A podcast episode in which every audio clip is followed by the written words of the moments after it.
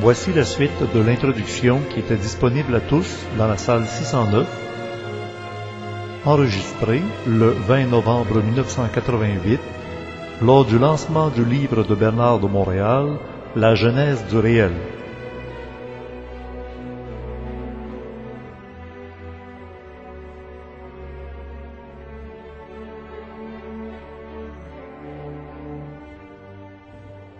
C'est une énergie que l'homme doit former. L'énergie, la source en elle-même est indifférenciée et à partir du moment où elle passe dans le mental de l'homme, elle se différencie, donc elle acquiert une forme. Donc c'est le rôle de l'homme de donner à l'énergie une forme. Si nous disons que l'homme nouveau doit détruire les anciennes formes, c'est normal parce que on ne peut pas mettre un nouveau vin dans un vieux bocal. Mais il faut reconstruire un bocal. Donc c'est très normal et au cours de l'évolution, l'homme fera ceci dans toutes les sphères de son activité mentale, au niveau de la science, au niveau de la philosophie, de la psychologie, au niveau du savoir. L'homme sera obligé, forcé par sa vibration, de détruire les anciennes formes de la connaissance pour créer de nouvelles formes qui seront, cette fois, l'expression de son savoir universel. Et ceci, ce n'est pas facile. On croit souvent que briser une forme, c'est facile, mais ça ne l'est pas parce que, à partir du moment où l'homme brise une forme, il est obligé d'en supporter l'éclatement. Il ne s'agit pas pour l'être humain ou l'homme nouveau d'être radical dans le monde. Il ne s'agit pas pour lui de vouloir renverser le monde. Il ne s'agit pas non plus pour lui de vouloir transformer le monde. Il s'agit pour lui de se transformer lui-même. Et ensuite, au cours de l'évolution, le monde se transformera. Mais dans ce processus-là, il y a une brisure de la forme à l'intérieur de l'ego, parce que l'homme est régi par ce que j'ai appelé les lois du mensonge cosmique, c'est-à-dire par des lois qui font en sorte que l'énergie qui est non différenciée passe par un plan de sa conscience qui la différencie, mais évolutivement, c'est-à-dire qui lui empêche de la vivre d'une façon juste, précise, objective et réunissant à la fois les qualités de son être sur le plan matériel et les qualités de son être sur les plans universels. Donc l'homme est obligé, au cours de l'évolution, il le sera, de prendre la forme, de la regarder avec sa vibration et de la faire éclater, de l'ajuster pour donner naissance à une nouvelle forme. Et ça, ce sera le savoir, qui sera très différent de la connaissance ancienne. Mais ça demandera que l'homme soit, sur le plan émotionnel, sur le plan mental, extrêmement équilibré, très fort dans l'émotion, très centré dans le mental et sans aucun orgueil dans le mental. Ce qu'on trouve dans le livre, c'est du savoir qui va devenir de la connaissance mémorisée par des gens qui vont se mettre à rappeler des passages du livre. Dixit Bernard de Montréal dans Oui. la Genèse du réel. Oui, c'est ça. Le savoir va devenir de la connaissance parce que le processus mémoriel va se développer chez l'individu, mais la vibration du savoir va forcer la connaissance à se transmuter, à s'élargir sur des plans plus subtils pour que l'homme en arrive finalement à se créer ses propres centres, entrer dans son identité, passer de la personnalité à la personne, et finalement entrer dans son propre savoir, parce que le savoir c'est universel, ça n'appartient pas à un individu ou deux individus. Mais il y a des étapes de temps, il y a des étapes d'évolution, et le savoir qui au cours des années, des générations sera publié, deviendra une forme de connaissance, mais une forme de connaissance vivante, c'est-à-dire une forme de connaissance qui sera suffisamment dépolarisée, déégoïfiée, rendue transpersonnelle, prépersonnelle, pour que l'homme, pour la première fois, puisse au moins réaliser que ce savoir fait aussi partie de son savoir. Fait partie de son savoir. Mais il devra lui-même s'élever à sa propre vibration pour entrer dans ce savoir et lui-même un jour écrire des œuvres, travailler en science, travailler dans le monde et amener sur le plan matériel une science, une connaissance qui est vivante. Il est écrit en français. Il n'y a pas de hasard, et surtout pour Bernard de Montréal, il devait y avoir une raison pour laquelle cette énergie est passée par la langue française pour l'écrit. Oui, il est écrit en français parce que le, le centre géographique de cette énergie se situe dans le Québec. Si nous faisons référence euh, à Nostradamus, il le situe aussi dans cette région. Euh, le Québec, le peuple québécois, c'est un peuple qui possède de grandes qualités spirituelles. C'est un peuple qui bénéficie d'une position géographique qui le sort de la rigidité, de la fossilisation de la forme européenne. C'est un peuple qui se, qui se mélange très bien à la nouvelle dynamique de l'Amérique. Donc c'est un peuple pont. Donc pour l'entrée dans le monde d'une science qui est, qui est neuve, qui n'est pas facile à absorber sur le plan de l'ego, ça prend un peuple qui a une certaine spiritualité. Ça, c'est le début de la conscience du peuple. Mais avec les années, et c'est ce qui se passe présentement, nous verrons que le peuple spirituel québécois deviendra de plus en plus intelligent dans sa spiritualité.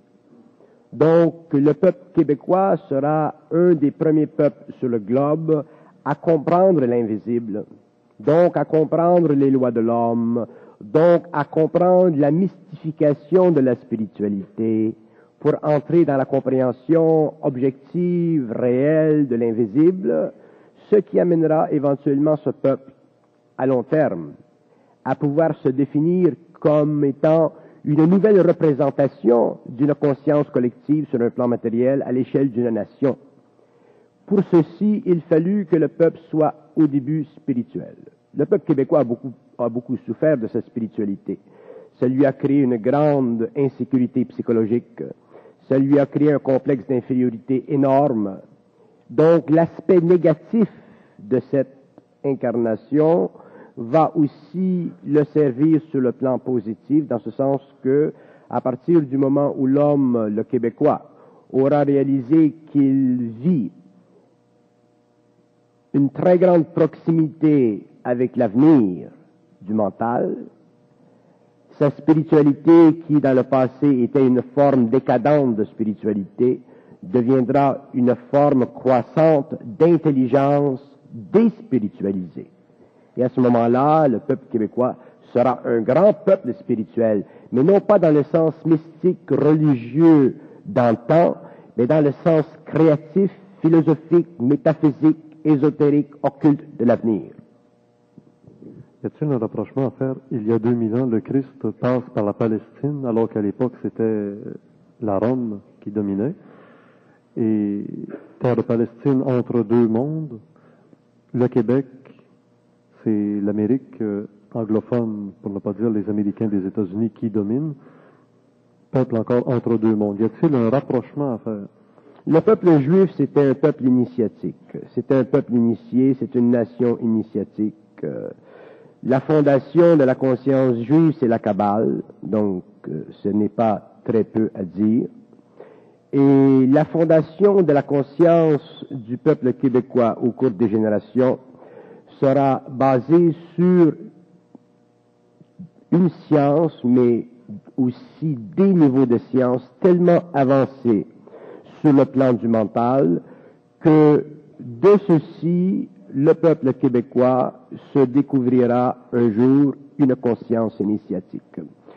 Et il n'est pas, il n'est pas facile aujourd'hui de voir ceci les initiés le voient, les médiums le voient, les gens qui font des études du matériel ésotérique de l'humanité le voient.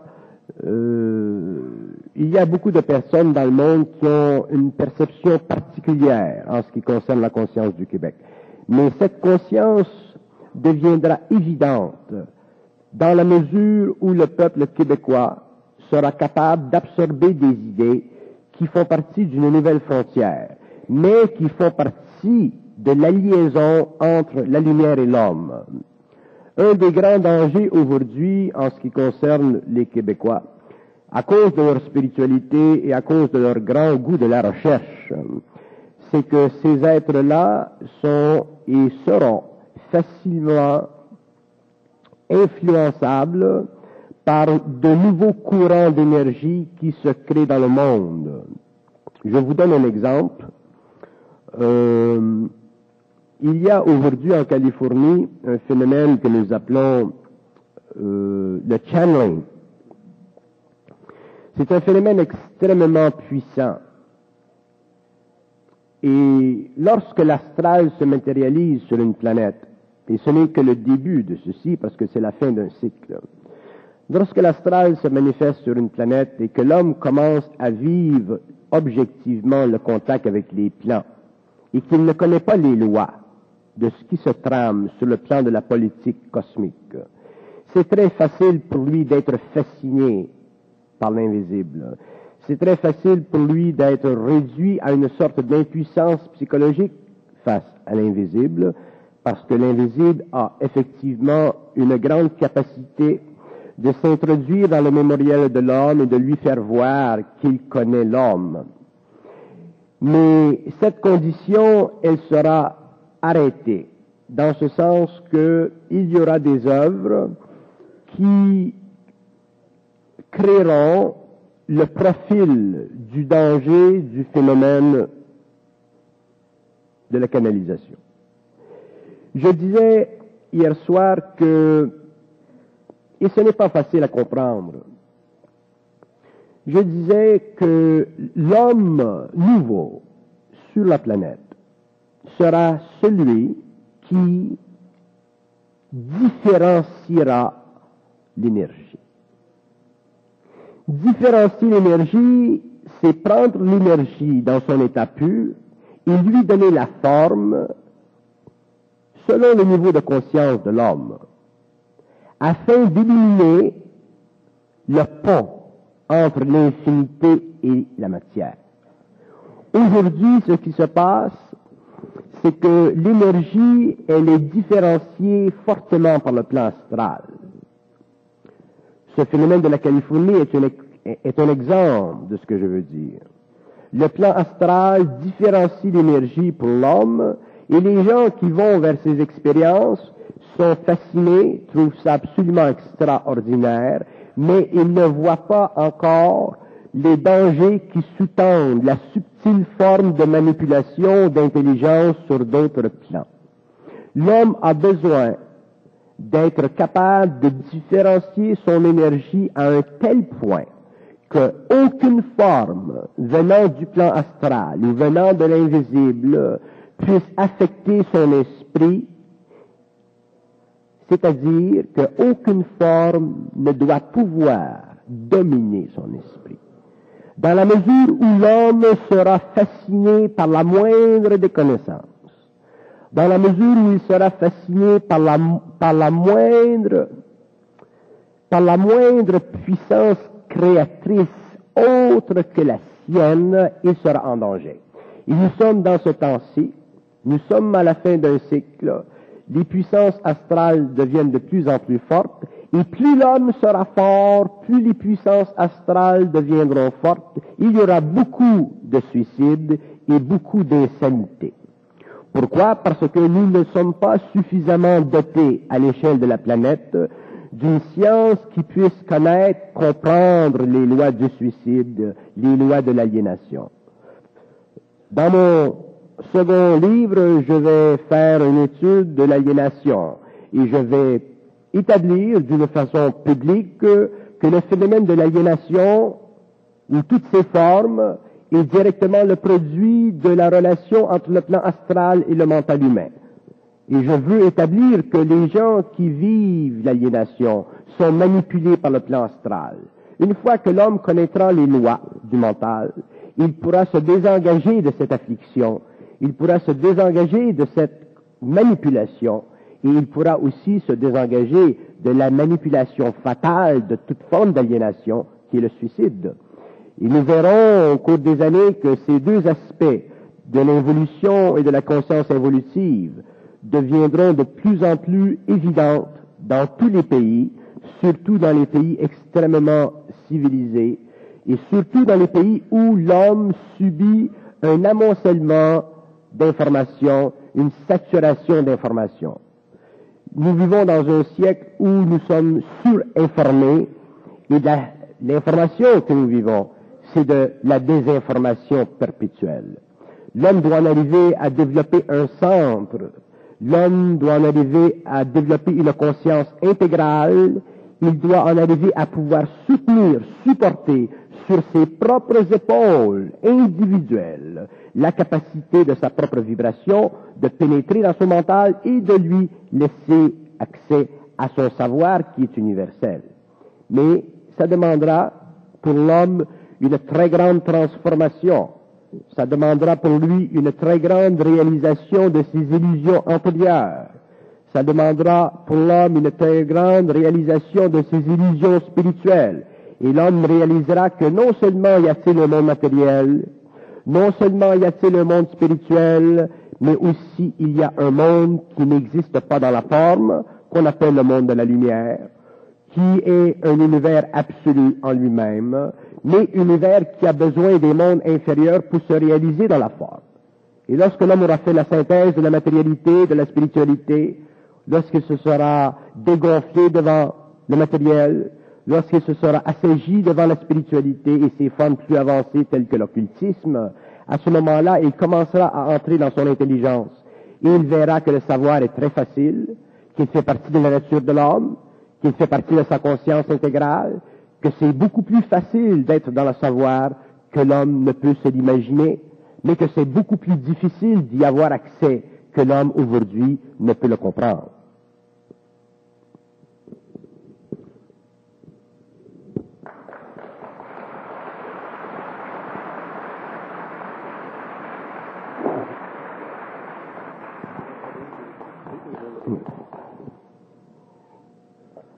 Je regarde de près ce qui se passe dans le monde, dans l'Orient, dans l'Occident.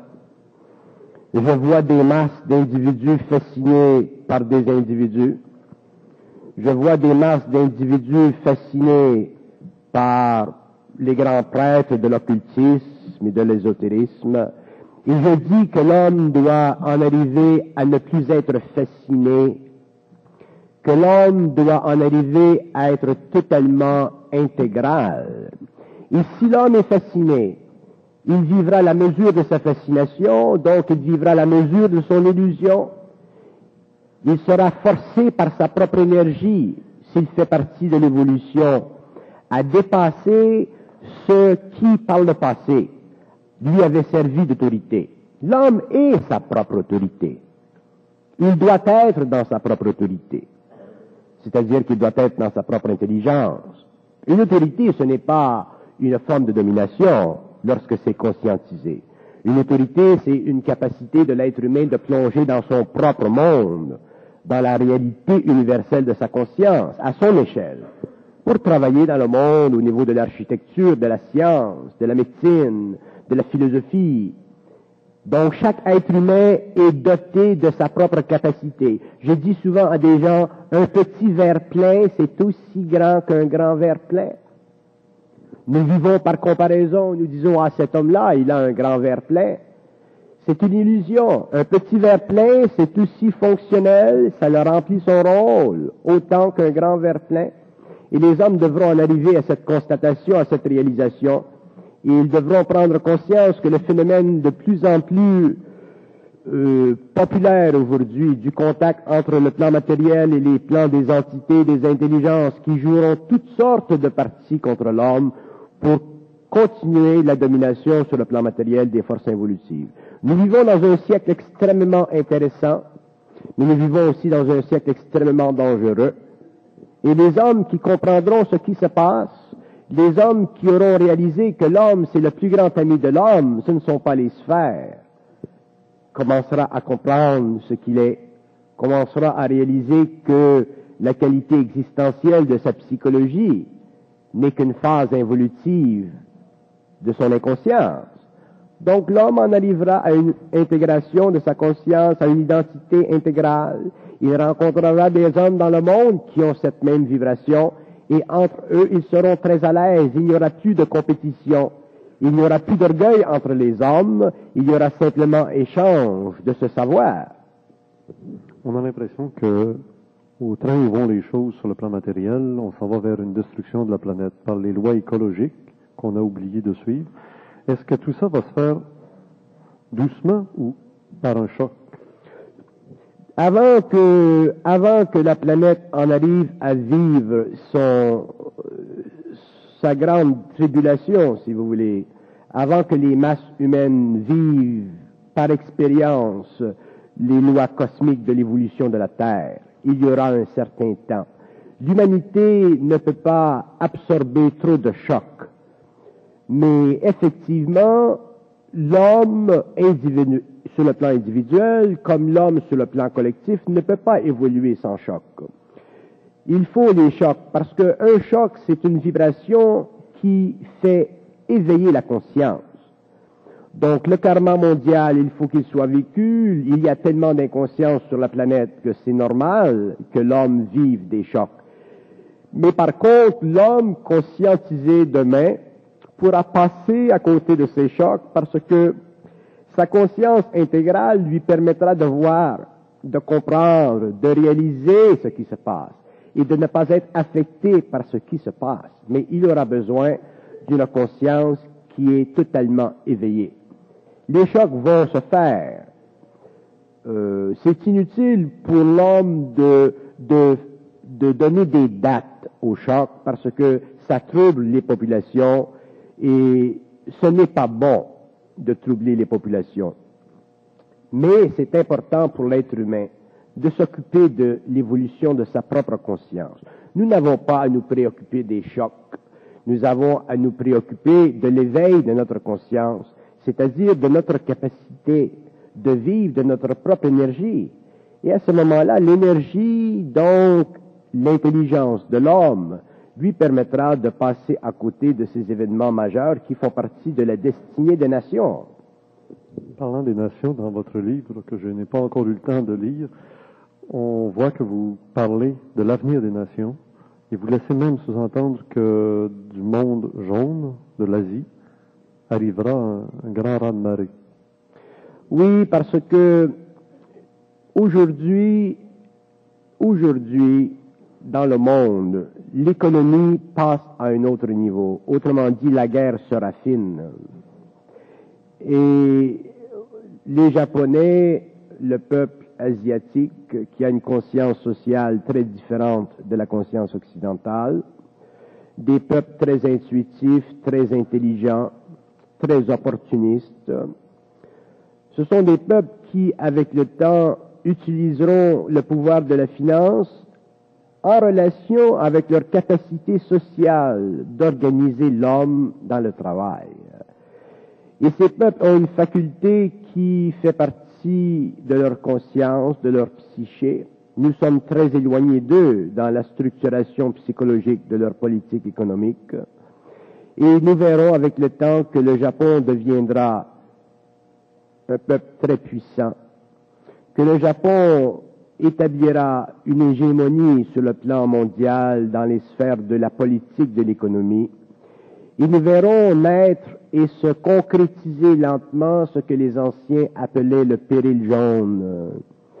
Nous verrons que les peuples se sépareront en blocs, que les masses humaines se diviseront en quatre blocs majeurs, le bloc asiatique, le bloc socialiste, le bloc européen et le bloc américain. Déjà, nous vivons au Québec la tension du, du free trade, du libre-échange. Déjà, nous voyons que les gens s'inquiètent. Est-ce que nous devons faire le libre-échange, ne pas faire le libre-échange? Il faut avoir de la vision. Le Canada ne peut pas indéfiniment demeurer en dehors de cet axe économique qui est l'Amérique, le Canada, le Mexique et éventuellement tous les pays d'Amérique du Sud. Nous ne pouvons pas prendre des décisions politiques simplement sur une euh, temporalité de courte durée. Nous devons regarder à l'échelle de 20, 25, 30, 40, 45 ans. Nous avons besoin de vision. Et lorsque les hommes politiques ou ceux de ces hommes politiques qui ont de la vision entrent dans l'arène politique avec cette vision, ils ont beaucoup de difficultés à faire, faire connaître leur message parce que les hommes réagissent sur le plan émotionnel. L'homme qui a une petite industrie ne veut pas être englobé par la grande industrie américaine, c'est normal. Mais si nous voulons au Québec, au Canada, devenir des gens qui sont à la mesure de leurs capacités, nous devons nous, lancer dans la lutte commerciale, nous devons nous lancer dans le monde, travailler avec les étrangers, échanger avec les étrangers, regarder ce que nous pouvons faire par rapport à eux et éveiller en nous cette capacité de transiger avec des éléments qui ne sont pas de l'ordre provincial, mais qui sont de l'ordre international. Si nous voulons être bons dans l'économie, dans le business, dans l'échange des commodités de production, nous devons nous lancer à l'attaque des marchés internationaux.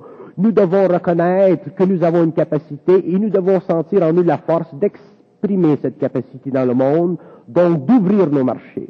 Il y a dans la province de Québec une certaine région, je crois la Beauce, où les hommes ont une certaine, une certaine carrure, une certaine force.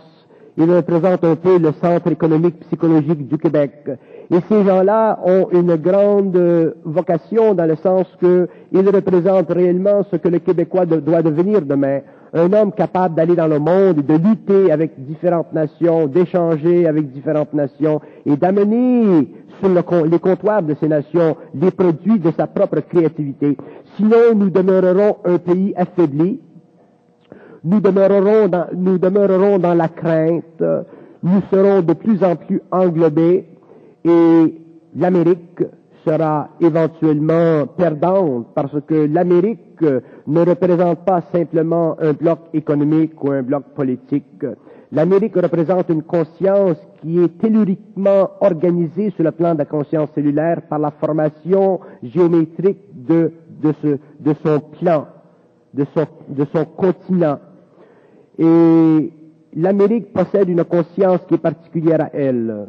L'Europe possède une conscience qui est particulière à elle, les pays socialistes, le bloc asiatique. Et les hommes doivent en arriver à pouvoir échanger entre eux, travailler entre eux, pour élever la conscience de la planète.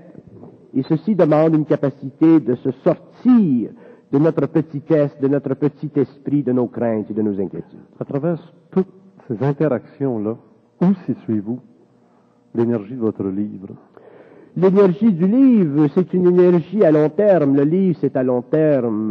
Est-ce que vous pensez qu'il devrait être traduit? Dans quelle Il sera traduit, oui. Il sera traduit dans les langues principales. Euh, euh, l'allemand, l'italien, l'espagnol, le français, l'anglais, le russe, et éventuellement le japonais, oui.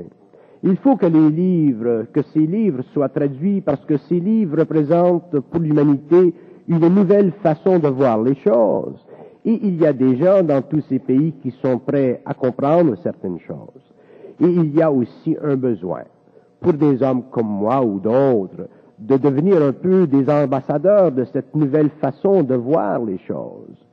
C'est absolument essentiel que des hommes puissent finalement établir des liens avec d'autres hommes dans d'autres pays pour que le public soit aussi averti qu'il y a finalement sur notre planète des sciences qui sont vivantes, qui font partie de l'homme, qui sont le produit du lien entre l'homme et sa source, qui ne sont pas le produit d'une médiumnité astrale, qui ne sont pas le produit d'une information venant du plan de la mort, mais qui sont le produit d'une différenciation de l'énergie dans la forme à partir de la lumière qui fait partie de la source de l'homme qui en elle-même est universelle et qui convie l'homme à sa propre table. L'homme doit être convié à sa propre table parce que l'homme a le pouvoir de regarder dans les sphères. Il a le pouvoir de regarder dans l'infinité des mondes. Il a la capacité de comprendre l'absolu. Dans ce livre-là, est-ce que c'est de la théorie ou de la pratique? Non, ce n'est pas de la théorie, ce n'est pas de la pratique, c'est une façon de voir les choses au-delà de l'ego. C'est une façon de voir les choses à partir d'un mental qui n'est pas basé sur le mémoriel.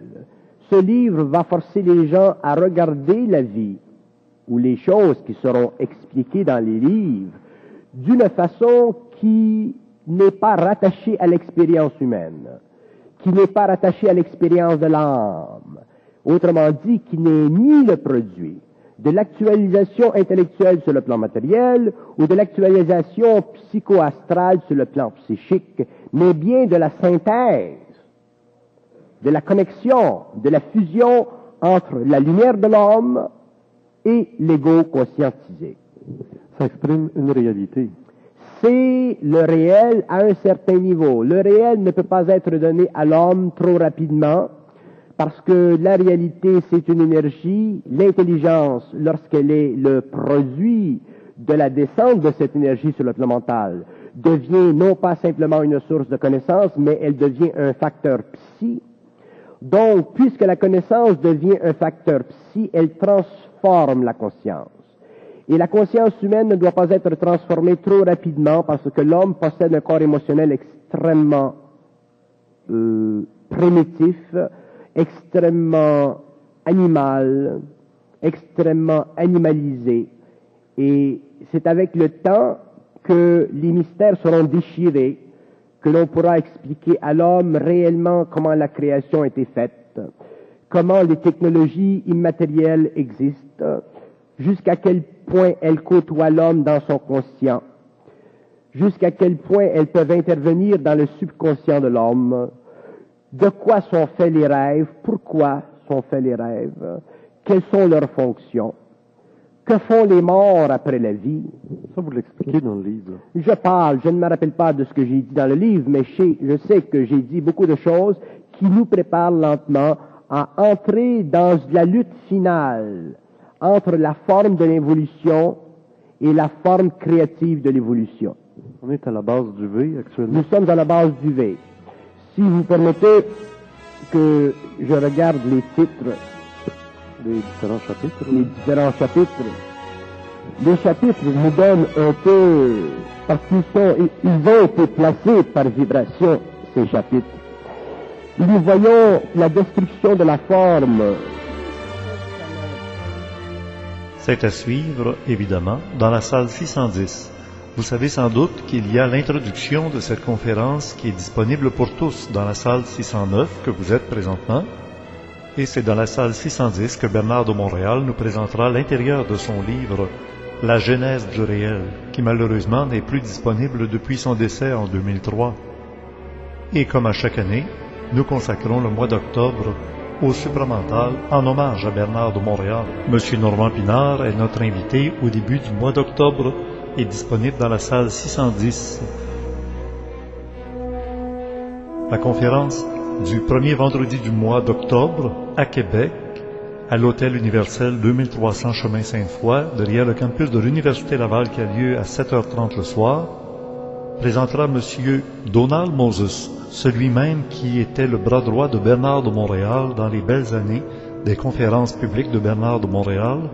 M. Moses est le président du Conseil mondial de la conscience supramentale, dont il fera l'ouverture du site Internet à l'occasion de cette rencontre. Et le dimanche qui suit le premier vendredi du mois, soit dimanche le 8 octobre, à Montréal, au Cégep Maisonneuve, tout près du Stade olympique, métro P9, ce sera au tour de M. Normand Pinard de venir nous parler à la manière du supramental, qui se débute à 1 heure pour se terminer vers 5 heures. Et avec le prix d'entrée 20 dollars, vous aurez accès automatiquement à la salle 610. D'ailleurs, vous retrouvez la deuxième partie de l'entretien accordé par M. Bernard de Montréal lors du lancement de son livre à la salle Le Plateau à Montréal, intitulé La genèse du réel. La première partie étant disponible dans la salle 609 et la deuxième partie, suite et fin, dans la salle 610, dans laquelle on retrouve aussi M. Louis Lefebvre, politologue très spécial, qui fait partie de la distribution des invités du début du mois d'octobre, à ne pas manquer.